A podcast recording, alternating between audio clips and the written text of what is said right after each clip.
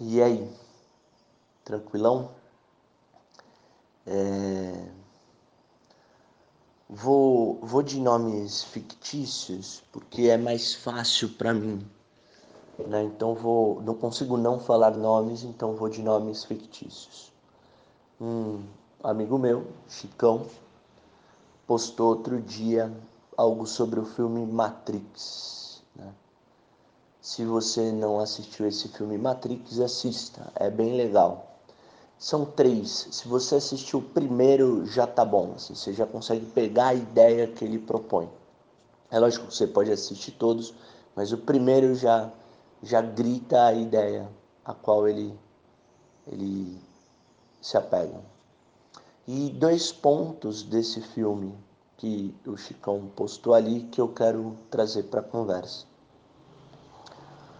O primeiro ponto é o quanto as pessoas são reféns de um sistema, o quanto elas são submissas a um sistema e não têm a menor consciência disso, a menor, mas nem não chega nem a arranhar nem a superfície da consciência. Quanto elas estão presas nesse sistema e não percebem. E, e o segundo ponto é que elas estão presas de tal forma que elas, inclusive, defendem a manutenção desse sistema. Elas lutam a favor do sistema que submete elas. Então, se, se eu sou é, seu dono, né? Você é meu escravo. E, e aí, antes mesmo de você nascer, e desde que você nasceu, eu te convenço cultural, social, psicologicamente de que esse é seu papel no mundo, a ponto de você, inclusive, me defender, né? Então, se alguém chega para você, não, mano, você não, não precisa ser escravo dele, isso tá errado, você vai e ainda luta por mim, né? Não, eu nasci para ser escravo, é isso que eu tenho que ser. Ele está certo. Então essa é a proposta, uma das propostas né, do, do filme. Uma segunda pessoa, um brother também, o Rodney, ele, é, também nome fictício, ele é muito resistente aos movimentos de, de redes sociais que levantam bandeiras ainda que sejam bandeiras boas e com as quais ele concorda. E ele é muito resistente a esses movimentos. Sempre foi extremamente crítico, eu demorei para entender o porquê. Porque a questão que ele propõe é se as pessoas só defendem essas causas até a segunda página. A hora que essa que essa causa esbarra no próprio privilégio da pessoa, a pessoa recua. Então, é algo extremamente superficial, é algo de moda e mais do que tudo é algo egoísta, assim, e conveniente.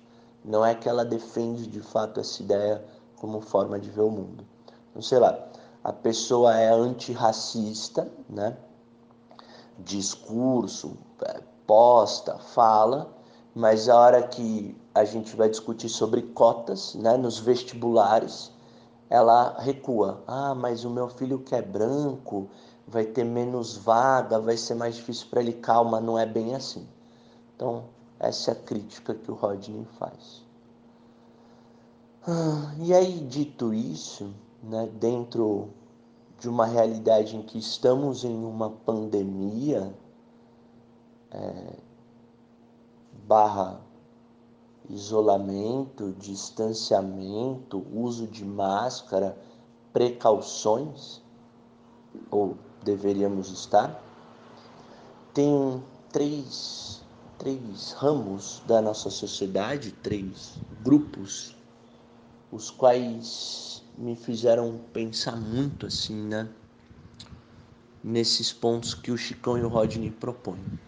Então, a galera da área de saúde. É, a grosso modo, sendo bem sucinto, mas bem sincero, né? Se a pessoa é da área de saúde, a princípio ela é pró-vida, né?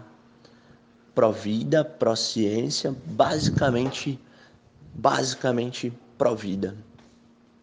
pró-vida. Pró-extensão da vida, pró-manutenção da vida, pró-busca de qualidade de vida, né?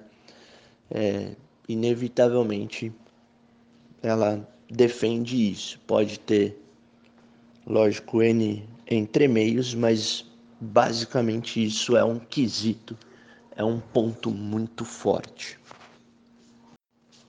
E aí fico me questionando sobre a parcela desse dessa galera da saúde que vai em festas, bares, balada, churrasco com os amigos.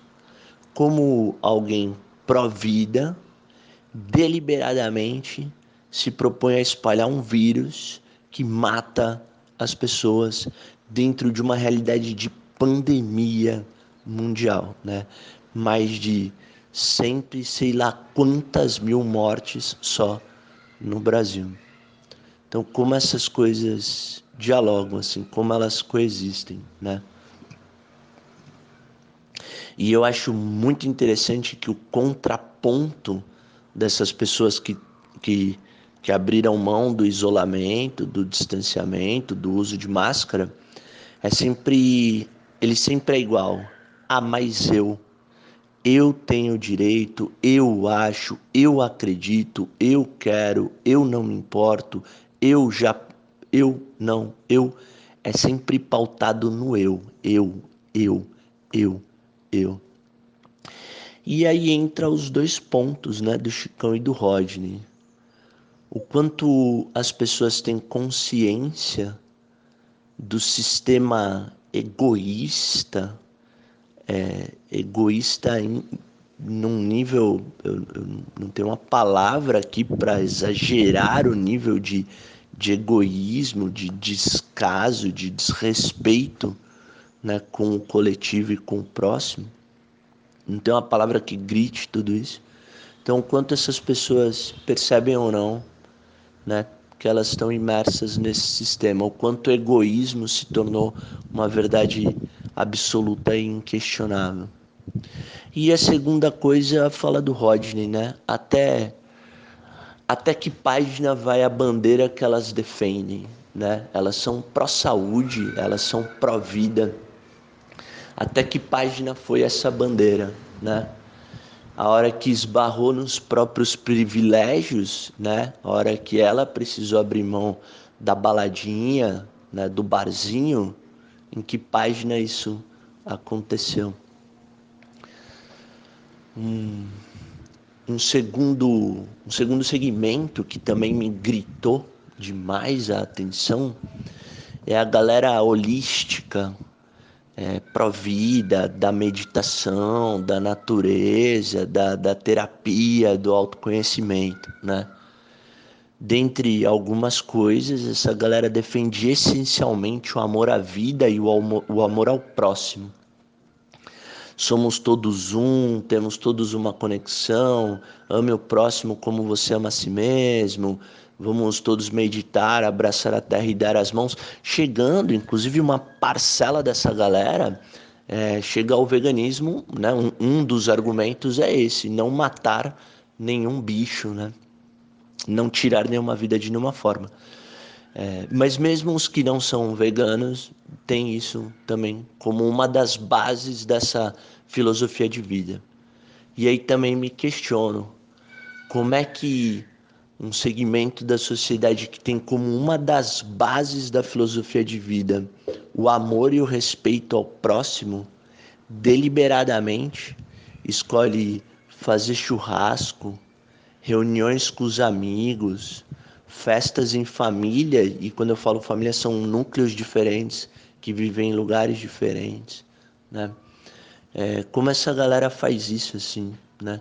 Como, como o amor e o respeito à vida e ao próximo convive com o espalhamento consciente de um vírus que mata sei lá quantas mil pessoas por dia há sei lá quantos meses, assim. E aí, de novo, o ponto do Chicão e o do Rodney. Sempre o contraponto é eu. Ah, mas é que eu achei, é que no meu, é que eu não aguentava mais. Eu não aguentava mais ficar isolado. Mas e a pessoa que está na UTI? Você, você acha que ela aguenta tá lá? Que ela curte tá lá? É uma opção dela tá lá? Ah, eu não aguento usar máscara, me sufoca. E a pessoa que está entubada? Ela curte estar tá entubada? Ela aguenta estar tá entubada? É uma opção dela estar tá entubada? Então, sempre o eu, né? Ah, mas é que no meu caso, é que eu, eu precisava, precisava. e a pessoa que está lutando contra a vida, é o que ela precisa, né? E, e aí me questiono né? se essas pessoas percebem o quanto elas estão imersas nesse sistema egoísta, destrutivo do ser humano. E até onde vai a bandeira que elas levantam, até que página vai, né? Se quando afeta a liberdade delas, se elas sustentam essa bandeira, se elas defendem essa causa pró-vida, pró-coletivo e amor ao próximo, ou se na hora que bate na nos desejos e anseios pessoais elas abrem mão. Então esse é um segundo segmento da sociedade que me chamou muito a atenção. Um terceiro segmento que me chamou muito a atenção e esse, nossa, me grita, me grita a ponto de doer o tímpano, assim, me saltam os olhos. É a galera politizada de esquerda de esquerda especificamente. Porque a galera politizada de esquerda tem, tem dois ingredientes aí. O primeiro, ser de esquerda, dentre algumas coisas, é essencialmente pensar no bem-estar coletivo, social e coletivo. Você é pró-coletividade, você é pró-ser humano e bem-estar, né? E a segunda coisa é que a galera que se diz politizada de esquerda é muito crítica com relação ao resto da população. Ah, a pessoa é machista e nem percebe, tá presa no sistema, que absurdo, né? A galera de esquerda prega essa desconstrução, né? Prega essa luta contra o próprio sistema. Então, a galera de esquerda é pró bem-estar coletivo e se coloca como as pessoas que lutam contra o próprio sistema. Mas aí essa galera de esquerda se reúne com os amigos e não usa máscara, reúne núcleos familiares diferentes e não usa máscara, vai almoçar fora em restaurantes que não respeitam o distanciamento social, vai para bares que não respeitam o distanciamento social, vai para baladinha, vai pro forró, sacou? E aí, mano, como é que essas duas coisas coexistem, né? O bem-estar coletivo, né? A pessoa que defende o bem-estar coletivo e que se coloca como o, o, o lutador contrário ao sistema, o Hércules contrário ao sistema, mas que a hora que precisa abrir mão dos seus próprios privilégios, não abre né? Então isso me gritou demais, assim, né? É, de novo, o quanto você é refém desse sistema egoísta, individualista que desrespeita a existência do outro a ponto de ignorar milhares de mortes, ou o quanto você realmente, de fato e, e verdadeiramente, com ações luta contra ele, né? Aí entra a fala do Rodney, até que página foi a bandeira que você levanta? Para mim ela foi muitas vezes, para muitas pessoas, muito rasa. Não foi nem até a página 3, assim. Então esses questionamentos assim me gritaram demais assim. E, e nessa, nessa leva de contra-argumentos, todos centrados no eu, Ai, que no meu caso é que eu precisava, eu não tinha como, eu isso, eu, eu, eu, eu aquilo. para mim a cereja do bolo, assim, a hora que o sistema enfia a faca no nosso estômago e torce, e ao invés de você puxar a faca para fora, você termina de enfiar e fala: "Ai, é isso, obrigado". É, de todos os contra-argumentos, a cereja. Ah, mas se eu sou obrigado a me expor para trabalhar, então eu tenho o direito de me expor por lazer. Nossa. Não só você deixou o sistema enfiar faca no seu estômago, como você ajudou a torcer ela lá dentro. Essas coisas, esses dois, esses dois argumentos não têm absolutamente relação nenhuma, assim. Não andam de mão dadas, de mãos dadas, em hipótese alguma. Não tem absolutamente nenhum vínculo, nenhum vínculo. Aí foi a hora que você vendeu sua alma para o sistema e entra a postagem do Chicão. Não só você vendeu sua alma, como você luta pró-sistema. Você defende o sistema sem perceber que é escravo dele. Bom, sobre trabalhar, você, você pode não trabalhar, você pode pedir demissão, você pode mudar de emprego, você pode trabalhar de casa, não sei, sacou? mas você não é obrigado a trabalhar. Você pode lutar por condições dignas de trabalho, né, num, numa pandemia, que, que seja respeitado o espaçamento, o uso da máscara, condições de higiene, toda essa coisa. Você pode lutar por isso. Né?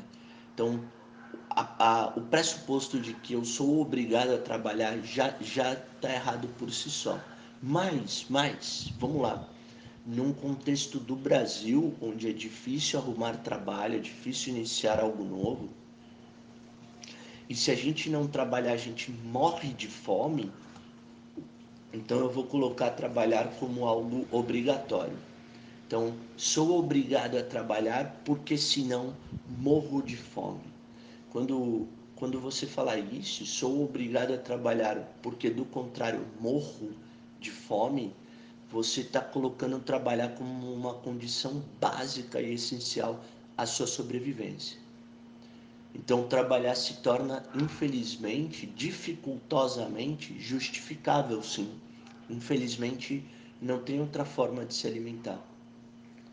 E aí você coloca no mesmo prato dessa balança o trabalho como condição essencial à sobrevivência, no mesmo prato dessa balança, a pessoa vai lá e coloca fazer churrasco com os amigos, viajar de rolê com a galera, ir pra balada, andar sem máscara, ir pro boteco. não dá. Sacou? Tenho que trabalhar, do contrário, morro de fome, não tem absolutamente nenhuma relação com vou fazer churrasco, vou viajar, vou pra balada, vou pro rolê, vou almoçar nos restaurantes que não respeitam distância, que estão cheios, não tem absolutamente, absolutamente nenhuma relação. Preciso trabalhar se não morro de fome. No entanto, assim que sair do trabalho, vou manter o máximo isolamento e distanciamento, porque prezo a vida das pessoas. Essa é a relação. Então esse assunto me gritou muito assim, muito. E na verdade vale a reflexão individual. Né? É sempre uma reflexão individual. Eu, eu falei isso no meu primeiro podcast. Eu gravo esse podcast só para falar, só para pôr para fora as ideias. Tô longe de ser dono da verdade, tô longe de ser de estar tá certo, na verdade nem tem pretensão de certo ou errado, assim. É só um lugar onde eu vou e falo. Simples assim. Não tem um objetivo a ser alcançado, não tem uma meta a se cumprir, mas fica sempre uma pergunta, né? Para mim, pelo menos. Que bandeiras que eu levanto? Eu tenho claro para mim as bandeiras que eu levanto e até que página eu carrego elas. O quanto eu estou disposto a abrir mão dos meus próprios privilégios pelas causas que eu defendo. Essa, essa tem sido minha reflexão. No mais, no mais segue a vida, né? Ué, quem sou eu para falar alguma coisa, né? Então, no mais, segue a vida. Menos das pessoas que morreram. As pessoas que morreram, a vida delas não segue, infelizmente.